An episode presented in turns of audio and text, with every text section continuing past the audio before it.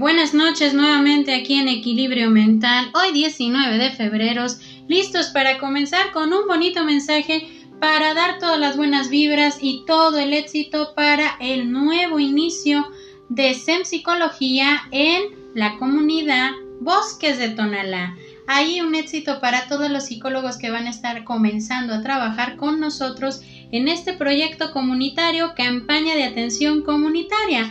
Empecemos el día de hoy con toda esa buena vibra y con este tema que nos ayudará bastante a reflexionar y a pensar en la parte de este tema, renovación. Empecemos con esta frase. Hacer un cambio en tu vida asusta, pero ¿sabes qué asusta más? Lamentarte de no haberlo hecho. Empecemos con estas frases del libro Destellos de Ana María Rebetti. Ya casi terminamos la semana y empezamos con estas frases. Es precisa la renovación diaria para ofrecer, como los árboles, lo mejor de nosotros mismos a todos los que crucen nuestro camino, sin distinción. La mejor manera de renovarnos es tener la capacidad de asombro en tal forma desarrollada que ante todo podamos tener una enseñanza sin distinción. Acordémonos un poquito sobre la parte de esa capacidad del asombro. La filosofía nos habla un poco sobre la capacidad del asombro como parte fundamental de la construcción del pensamiento. Y con ello nos podemos dar cuenta de que ese pensamiento radica en cada acción que empleamos en nosotros mismos. Cada acción que empleamos en nosotros mismos, es decir, cada cambio, cada decisión, cada parte que está de alguna manera siendo una parte fundamental de nuestra vida, es una capacidad de asombro por las decisiones, por los cambios, por todo lo que radica cada una de ellas. Cuando nosotros estamos tomando decisiones o queremos hacer algún cambio en nuestra vida, pues obviamente tenemos que ir visualizando esos escenarios, esos escenarios que nos pueden llevar a experimentar distintas emociones y también a experimentar un sinfín de emociones que a veces no podemos controlar o no sabemos de qué manera hacerle frente. Esa capacidad de asombro es la capacidad del pensamiento de la construcción de nuestra toma de decisiones, de lo que realmente queremos en nuestra vida, como parte del impulso de crecimiento. Si nos damos cuenta de que de nosotros depende esa renovación, es decir, renovar nuestros pensamientos negativos por la justa parte de crecimiento constante en nosotros, así como identificar todo aquello que creemos y debemos de cambiar, como parte de nuestra depuración y con eso llegar de manera asertiva a la renovación propia. Pero de esta forma vamos a sacar algunas palabras clave que son impulso, el pensamiento de construcción a la hora de toma de decisiones. ¿Cuántas veces nosotros podemos pensar que la toma de decisiones viene de manera visceral? que no las estamos reflexionando adecuadamente, que solamente tomamos decisiones por el impulso de la emoción, pero lejos del razonamiento que nos puede llevar al entendimiento. Ahora, otra de las palabras que necesariamente tenemos que estar ahora sí remarcando el impulso de crecimiento. Ese impulso de crecimiento muchas veces nos va a sacar de nuestra zona de confort, nos va a llevar a esa zona constante de aprendizaje en la cual nos vamos a dar cuenta de toda la capacidad que tenemos buena en el momento que empezamos a reconocer las habilidades, nuestras herramientas y todos los desafíos que a lo largo del tiempo fuimos de alguna manera sobrellevando o superando. La renovación no es cambiar o justificar lo que los demás nos dicen, es darnos cuenta dónde estamos y qué necesitamos ir cambiando para de esta forma valer nuestro actuar hacia el crecimiento constante en nosotros mismos. Entonces, la renovación tiene que ir desde el punto de vista de lo que yo estoy identificando que debo de cambiar. No para justificar el hecho de la aceptación de los demás, sino para mi propio crecimiento, mi propia estabilidad y sobre todo mi propia aceptación. Entonces, veamos esta frase. Un deseo no cambia nada. Una decisión cambia todo. Cuando nosotros queremos hacer un cambio, necesariamente tenemos que estar tomando decisiones, decisiones a lo mejor un poco radicales, un cambio de escenario que a lo mejor no experimentábamos que se daría en este momento, pero que de alguna manera ese cambio de escenario es justo, justo lo que necesitamos en este momento para seguir creciendo. El día de hoy vamos a revisar este cuento que nos llevará un poco a ver esa renovación, pero sobre todo el entendimiento de lo que yo quiero en mi vida y lo que tengo que ir cambiando, a base de esfuerzo, dedicación, pero sobre todo de esa constante renovación y constancia en nuestra vida. El portero del prostíbulo. No había en el pueblo un oficio peor conceptuado y peor pagado que el portero de un prostíbulo. Pero ¿Qué otra cosa podría ser aquel hombre? De hecho, nunca había aprendido a leer ni a escribir. No tenía ninguna otra actividad ni oficio. En realidad, era supuesto porque sus padres habían sido porteros de ese prostíbulo y también antes el padre de su padre. Durante las décadas el prostíbulo se pasaba de padres a hijos y la portería se pasaba de padres a hijos. Un día el viejo propietario murió y se hizo cargo del prostíbulo un joven con inquietudes, creativo y emprendedor. El joven decidió modernizar el negocio.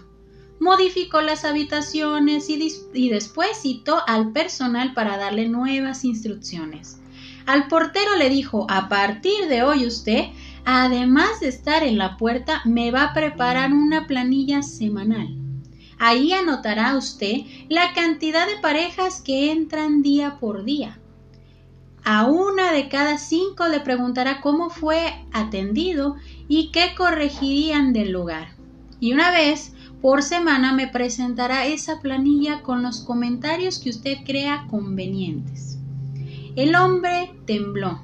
Nunca le había faltado disposición al trabajo, pero me encantaría satisfacerlo, señor, balbució.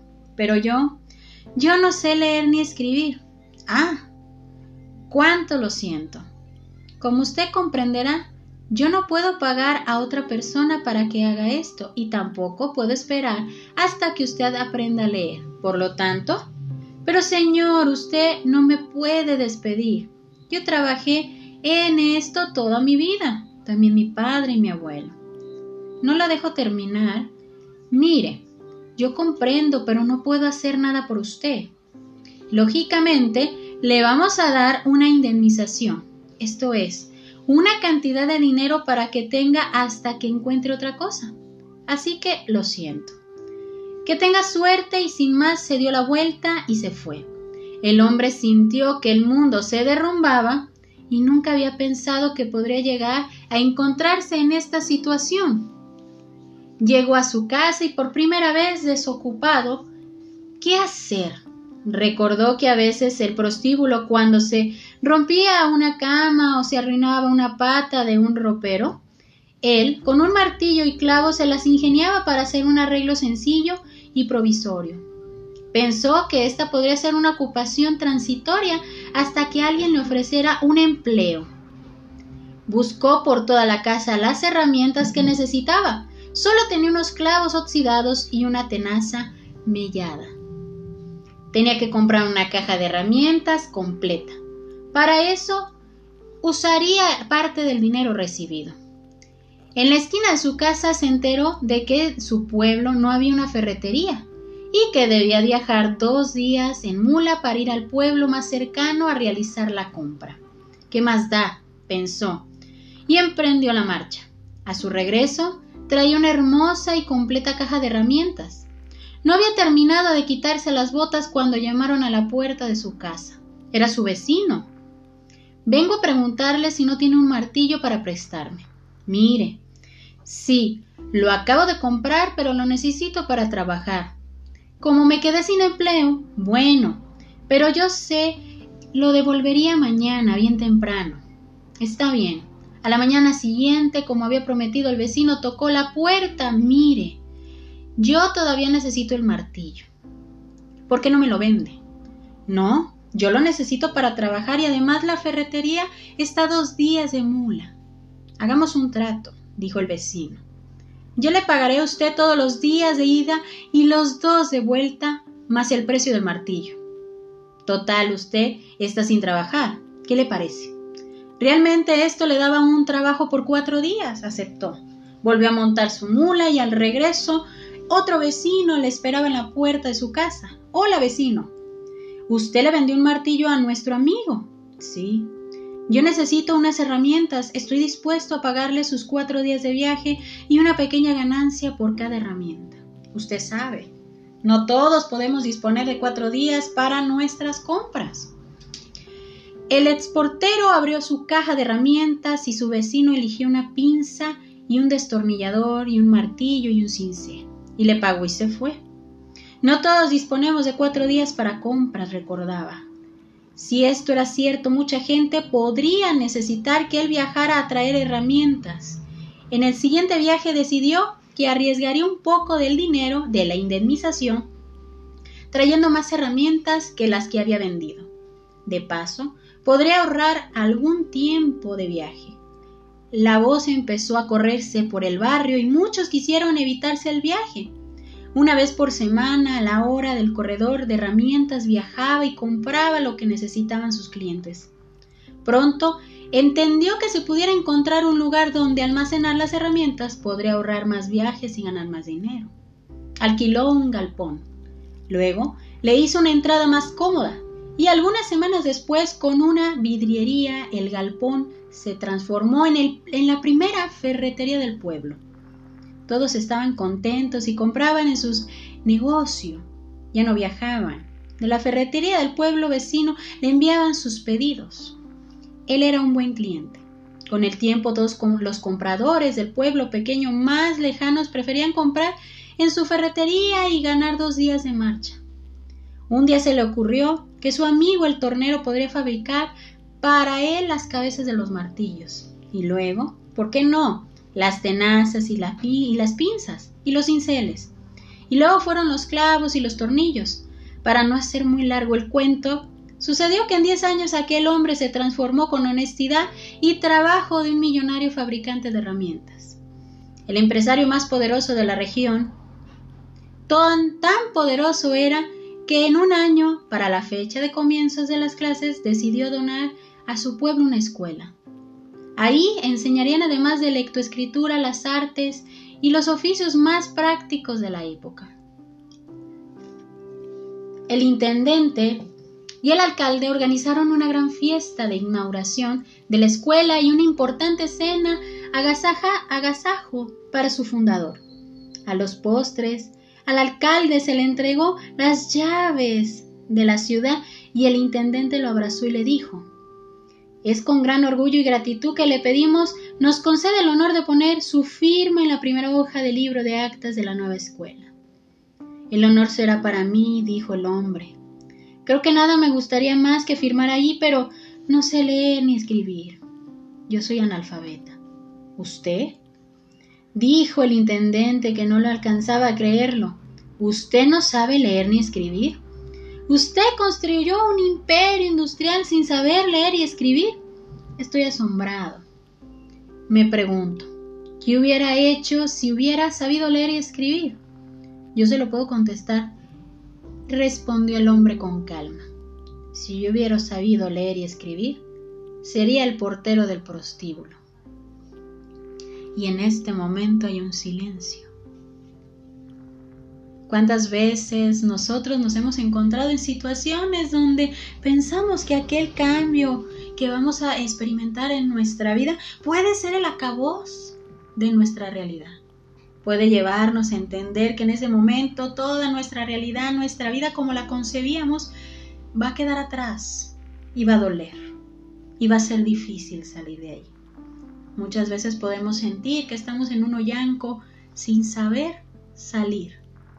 Pero es necesario renovarnos y entender que a veces, a veces las decisiones que pasan en la vida, que no las concebimos en ese momento como algo que nos va a cambiar de manera positiva, a veces esas situaciones nos van a llevar al punto de un crecimiento, de un crecimiento que no concebimos en ese momento como algo que nos va a llenar después de un gran orgullo, o nos va a llenar de alguna satisfacción, como ese portero del prostíbulo.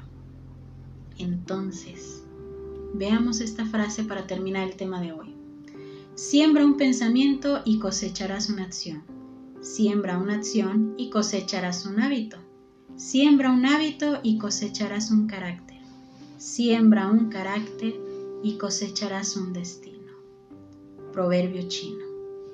Entonces, hay que renovarnos y entender que cada cambio que pasa en nuestra vida nos lleva a un nuevo destino, a un nuevo comienzo, pero sobre todo a entender que tenemos la capacidad de adaptarnos, tenemos la capacidad de enfrentarnos, tenemos la capacidad de desafiarnos y también tenemos la capacidad de aceptar esos cambios. Yo soy Evangelina Ábalos, esto es Equilibrio Mental y espero que este tema nos ayude bastante a ir reflexionando y disfrutar cada momento para nosotros. Espero que este fin de semana la pasen de lo mejor y recordemos cada una de estas lecciones, pero sobre todo entendemos que de nosotros depende esa transformación, esa renovación para nuestra propia estabilidad mental. Que tenga bonita noche para todos.